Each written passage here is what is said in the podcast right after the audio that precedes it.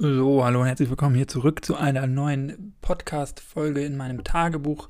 Und ich dachte heute, dass ich die Gelegenheit einfach mal nutze. Ich wollte ja schon länger über meine Masterarbeit sprechen, also auch mal inhaltlich, weil ich ja schon oft davon berichtet habe, dass ich eben dafür gearbeitet habe, dass ich sie geschrieben habe, dass ich am Schreibtisch saß und eigentlich nichts anderes gemacht habe in den letzten drei Monaten an eben an einer Abschlussarbeit zu schreiben. Und jetzt ist es so, auch davon habe ich letzte Woche berichtet, dass ich morgen ein Referat halten muss, um meine Arbeit nochmal vorzustellen in einem Seminar, was eigentlich dafür gedacht ist, ja, Input zu bekommen oder Ideen, um an der Masterarbeit dann zu arbeiten oder um ein Thema zu finden. Ich bin natürlich schon weiter und insofern, ja, stelle ich einfach meine komplette Arbeit vor und ähm, ja, das ist natürlich für mich ein bisschen blöd, aber jetzt die Chance auch nochmal für mich gewesen, in der vergangenen Woche eben die Präsentation zu erstellen und die eigene Arbeit nochmal zu reflektieren, zu gucken, ob das alles so stimmig ist, ob das von der Eingangsfrage bis zum gezogenen Fazit alles zueinander passt.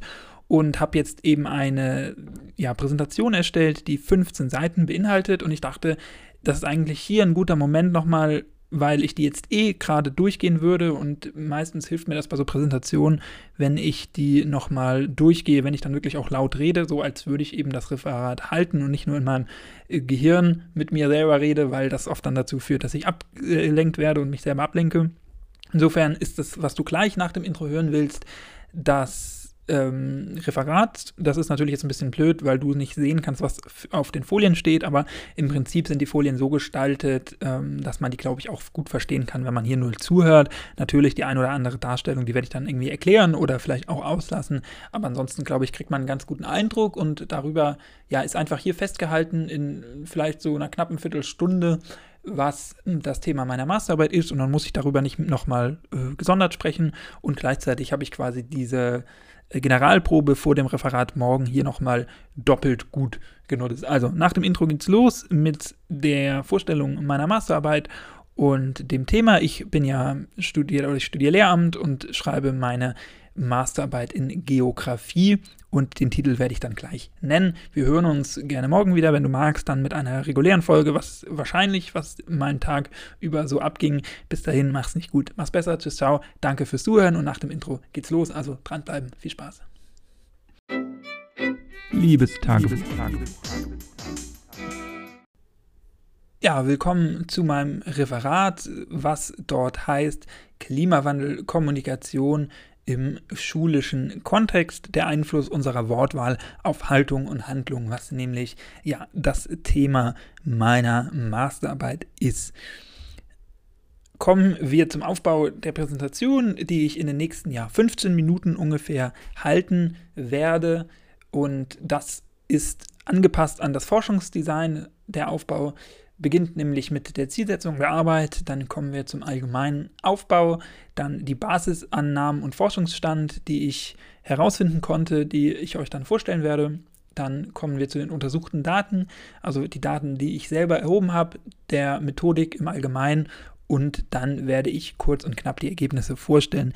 Äh, noch eine Anmerkung vorab. Natürlich, ich habe meine Arbeit schon geschrieben. Ich weiß, dass ich hier äh, ja so einen kleinen Spezialfall in der Sitzung einnehme. Deswegen, ähm, weil meine Abgabe in wenigen Wochen ist, würde ich mich freuen, wenn Kritik und ähm, ja, konstruktive Kritik kommt bezüglich meiner Struktur und meinem generellen Aufbau und vielleicht weniger in Detail fragen, ähm, weil ich die ohnehin weniger ja, beantworten oder verändern kann, jetzt noch auf diese kurze Strecke, die mir noch überbleibt. Also mehr so generelle Fragen, ob das alles logisch ist, darüber würde ich mich freuen. Die Zielsetzung der Arbeit, die würde ich vorstellen, indem ich die Leitfragen und Hauptanliegen nenne. Ähm, genau, und die Kernfrage eigentlich der Arbeit war, auf welche Weise und maßgeblich durch welche Wortwahl werden Schülerinnen mit dem Klimawandel konfrontiert. Und daraus leiten sich vier wesentliche Unterfragen ab, die dort lauten, welche Begriffe und Frames werden in den von SchülerInnen konsumierten Medien bemüht. Also so ein holistischerer Blick wie werden SchülerInnen generell mit dem mm, Klimawandel in Kontakt kommen, welche Begriffe und Frames finden sich dann explizit in Schulbüchern. Inwieweit bilden diese, also die Schulbücher vor allem, den aktuellen Forschungs- und Sachstand zum Klimawandel ab? Und dann mit Blick auf die Schule, inwiefern sind diese dazu geeignet, den Zielen und Leitperspektiven, vor allem der Bildung für nachhaltige Entwicklung im Bildungsplan gerecht zu werden und nachhaltig ein gesellschaftliches Verständnis über den Klimawandel zu vermitteln, weil das ist ja letztendlich das Hauptanliegen dieser Unterrichtseinheit oder dieses Unterrichtsthemas laut Bildungsplan. Und am Ende möchte ich dann induktiv Handlungsmaxime ableiten, die für die zukünftige Kommunikation im Unterricht herangezogen werden können, wenn quasi der Frage, wenn quasi der Frage nachgegangen werden kann und soll, wie über den Klimawandel berichtet werden soll, um eben die genannten Ziele im BNE Bildung für nachhaltige Entwicklung zu erreichen. Kommen wir zu meinem Aufbau. Das ist jetzt natürlich eine stark verkürzte Darstellung.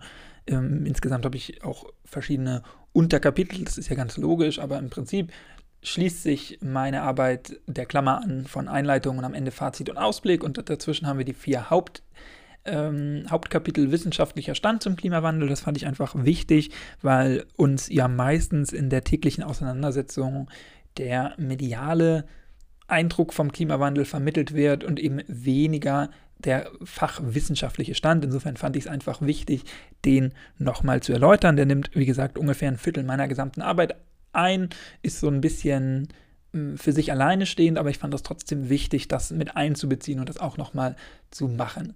Dann kommen wir die, zur Rolle der Klimawandelkommunikation. Das ist dann mehr so ein sprachtheoretischer Ansatz, bei dem einfach geklärt werden muss, was äh, Sprache überhaupt für eine Rolle einnimmt in der Vermittlung und ob Sprache, wie es ja der Titel impliziert, Denken und Handeln tatsächlich beeinflusst.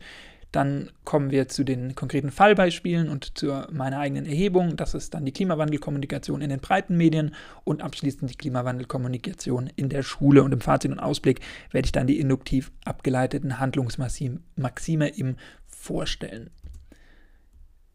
kommen wir zu den Basisannahmen und Forschungsstand. Wie gesagt, alles natürlich stark verkürzt, stark verkürzte Darstellung, aber was ich mit Hilfe der Literatur herausfinden konnte oder was sich ja zweifelsfrei eigentlich belegen lässt, ist, dass der Klimawandel unstrittig ist unter den allermeisten ForscherInnen, aber dass es doch leichte Unsicherheiten gibt, vor allem bei zukünftigen Projektionen und Berechnungen, basierend auch vor allem auf ja, zum Beispiel den genannten Tipping Points, die also ja Punkte im System Erde oder im System Klima darstellen, die einmal erreicht nicht mehr so schwer rückgängig zu machen sind. Also äh, wenn einmal die Arktis beispielsweise geschmolzen ist, dann kann man die nicht mehr so leicht einfrieren und dann werden sich da ja eine Reihe von Folgen anschließen, die man nicht mehr so leicht wieder vernünftig herstellen kann. Oder wenn einmal die Permafrostböden aufgetaut sind, dann kann man den Prozess, der dann im Gang gesetzt wird,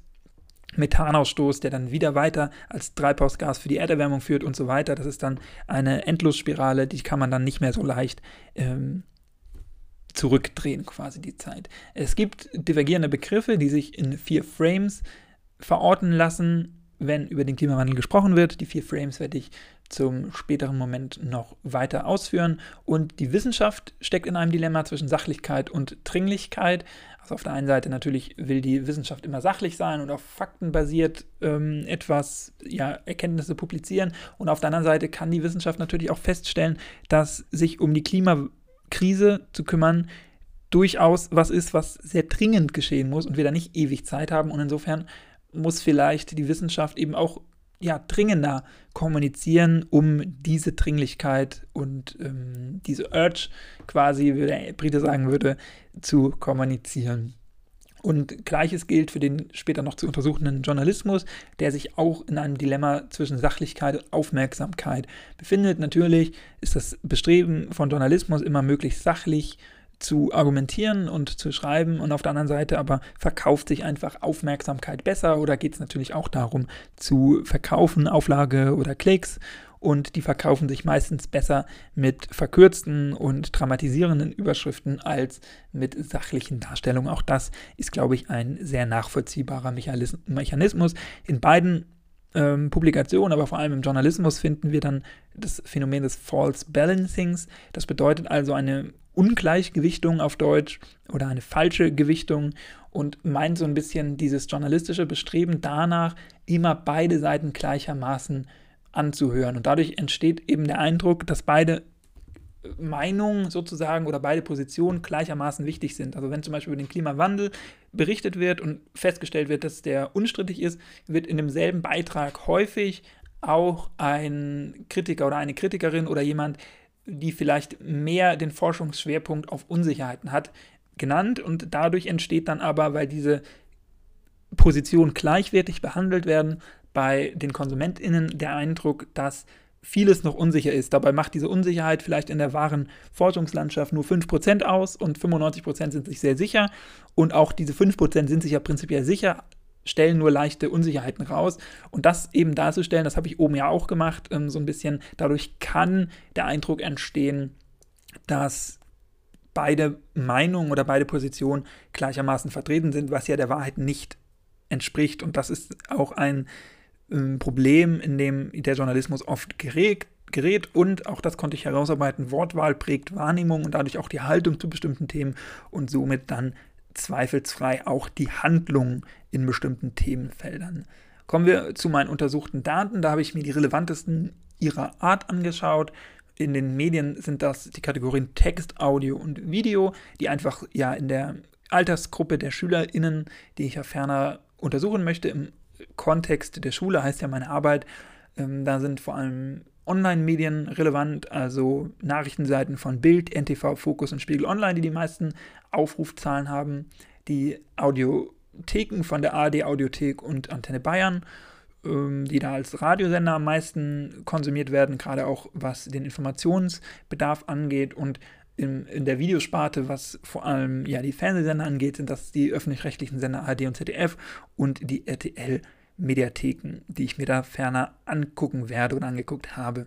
Bei den Schulbüchern habe ich es mir einfach gemacht, habe ich alle, oh, das heißt einfach, die größtmögliche Summe, aber alle zugelassenen Schulbücher für den gemeinsamen Bildungsplan in Baden-Württemberg der Jahrgänge 7, 8 und 9, 10 genommen. Das sind insgesamt zwölf Werke, ab 7 eben deshalb, weil äh, in der Jahrgangsstufe 7, 8 das erste Mal das Wort Klimawandel im Bildungsplan äh, ja, aufkommt und vorher zwar schon sich mit Wetter und Klima befasst wird, aber eben weniger mit ähm, den globalen Phänomenen, sondern mit ein, einzelnen äh, Wetterphänomenen. Also Klimawandel und das Klimasystem spielt da noch keine Rolle. Kommen wir zur Methodik. Da habe ich mir die diktionärsbasierte Inhaltsanalyse nach Kuckertz rausgesucht, nach der ich verfahren habe. Die ja, gestaltet sich entlang so eines kleinen ähm, Vier-Schritt-Modells. Als erstes stellt man ein Wörterbuch auf, also die Wörter, die man ferner in den einzelnen Datenbanken herausfinden möchte. Das waren jetzt bei mir Wörter von Klimawandel über Klimaerwärmung, Erderwärmung, Erhitzung, Missstand, Bedrohung, Klimaversagen, Klimaangst, Klimaleugner, Klimaschwindel, Klimaskeptiker, Klimasorge und so weiter und so fort, die ich in meiner Vorarbeit sowohl in wissenschaftlichen Publikationen als auch im Journalismus bereits gefunden habe und die vor allem auch in der Auseinandersetzung, in der vor allem journalistischen Auseinandersetzung, wie über den Klimawandel berichtet werden, berichtet werden soll, immer wieder auftreten. Also das sind dann insgesamt, da muss ich mal kurz 10, 2, 4, 6, 8, 10, 12, 14, 16, 18 Wörter. Die wurden dann kategorisiert nach den schon benannten vier Frames. Das ist einmal der anthropogene Klimawandel als globales Problem, ähm, der erwartungsgemäß am häufigsten zu finden war. Also einfach, der den Klimawandel wirklich als menschliches, äh, vom Menschen verursachtes Problem anerkennt. Frame 2 fokussiert sich sehr stark auf diese wissenschaftliche Unsicherheit. Frame 3 auf die ökonomischen Kosten, ähm, also ist ja sehr stark ökonomisch geprägt. Und 4 auf die ökologische Modernisierung. Frame 4 meint also ja dieses oft ähm, von Liberalen vertretene äh, Frame, dass der Klimawandel ja vielleicht zu lösen ist, wenn man in ein paar Jahren CO2 besser aus der Luft saugen kann mit gewissen Techniken oder so. Also ähm, ja, das ist dann der, der vierte Frame und die habe ich dann jeweils nochmal unterteilt in alarmierend und sachlich, um einfach so einen Gesamteindruck zu bekommen, wie gesprochen wird und welche Frames da maßgeblich, welche Kategorien bemüht werden. Dann wird das Medium benannt, das sind die vorher genannten äh, Fernsehsender, Medi Audiotheken und Schulbücher. Und dann wird kodiert, also einfach ausgezählt, nämlich alle Mediatheken werden dann durchsucht auf die im Wörterbuch vorkommenden, vorkommenden Diktionäre. Das Ganze hat dann zu einer beispielhaften Auswertung geführt, wie wir sie ja hier mal exemplarisch sehen. Das ist einfach eine große Tabelle, ähm, an der man sieht, wie viel in den einzelnen Kategorien die jeweiligen äh, Frames und natürlich auch die jeweiligen ähm, Wörter, die im Wörterbuch vorhanden sind, vorkommen. Das ist jetzt beispielhaft hier bei den Schulbüchern des Jahrgangs 7, 8 in Baden-Württemberg stellt man fest, dass zum Beispiel alarmierend beinahe gar nicht mit einer einzigen Ausnahme, also ein einziges Wort, was da alarmierend ähm, verwendet wird, gar nicht vorkommt, äh, was schon mal sehr gut ist. Also eigentlich wird in den Schulbüchern durchgängig sachlich über den Klimawandel gesprochen äh, und am meisten in drei Werken, äh, in drei anderen gar nicht. Das hat einfach den Hintergrund, dass die konsekutiv sind. Also die, die sich in der Jahrgangsstufe 7, 8 viel mit dem Klimawandel beschäftigen, machen das dann in ihrem jeweiligen Werk für 9, 10 nicht mehr und umgekehrt. Und ja, so die meisten Wörter finden wir dabei Klimawandel und Erderwärmung. Und auf zweiter Stelle dann, ähm, muss ich jetzt mal gucken, Klimaerwärmung. Genau, Klimawandel, Erderwärmung, Klimaerwärmung in der Reihenfolge und Klimaproblem wird zum Beispiel gar nicht verwendet, was auch noch jetzt zum sachlichen Frame 1 gehört hätte. Das war also die Methodik, jetzt einmal exemplarisch dargestellt. Das habe ich natürlich dann für jedes Medium gemacht, für jede Mediathek. Das war ein sehr großer Auszählungsprozess. Kommen wir zu den Ergebnissen. Auch die natürlich stark verkürzt, aber die wichtigsten Ergebnisse lauten wie folgt.